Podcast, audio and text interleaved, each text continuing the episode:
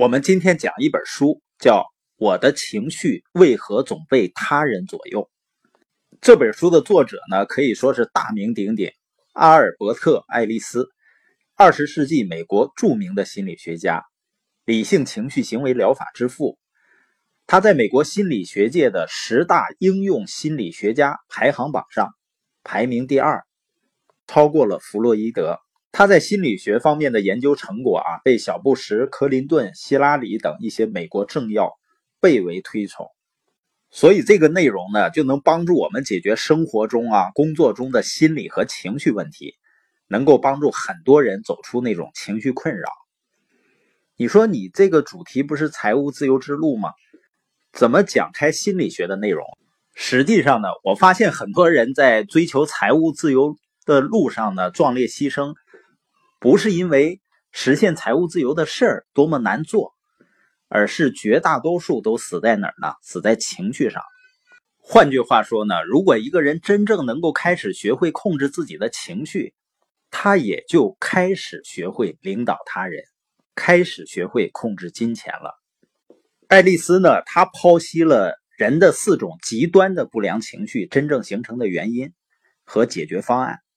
那人呢？每个人实际上都会有情绪波动的，但是当情绪开始严重到影响到我们的生活、工作，甚至影响到自己健康的时候，那就一定要重视起来了。一般呢，非理性的不良情绪啊有四种。第一个呢，就是过分的烦躁，比如感到特别的紧张啊、焦虑啊、担惊受怕的，像有的人呢。要去工作面试的时候，就会极度的紧张，或者呢，看到自己特别反感的领导啊，心里就特别烦躁。也有一个书友呢，他给我来微信，他说呢，孩子啊要考高中，但是呢，一点也不愿意学习，让他感到特别的焦虑。他呢，希望我跟他孩子说说话，能够让他孩子上进。实际上呢，我觉得这位母亲。先应该好好调整一下自己的情绪。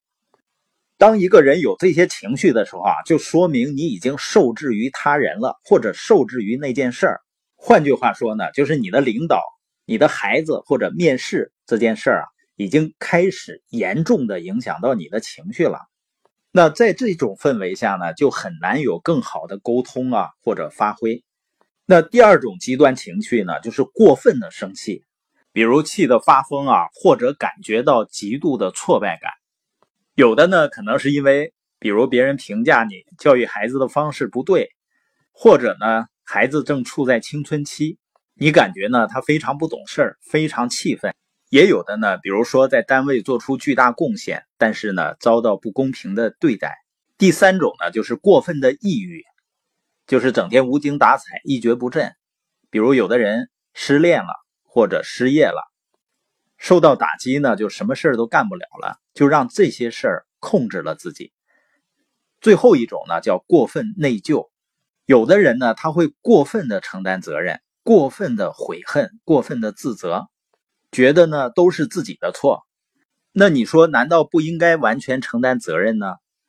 实际上，责任啊，是指的你对自己的感觉、感受和行为负责。因为我们每个人都有引导和控制他们的能力，而自责呢，是指的你因为表现不好而让自己无地自容。承担责任是健康的，而自责呢，是在毁灭自己。比如有的人离婚了，过度自责，觉得对不起孩子。这四类不良情绪啊，实际上对人的健康影响是非常非常巨大的。医疗机构啊，曾经做过一个统计。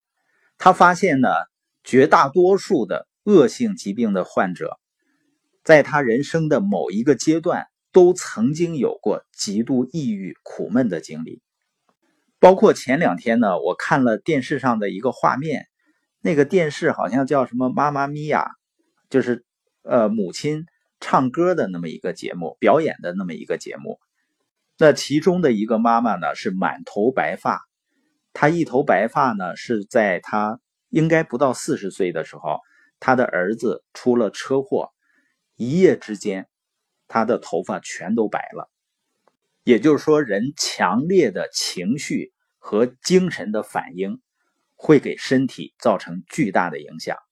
那我们明天呢会接着聊人的非理性的不良情绪是怎么产生的。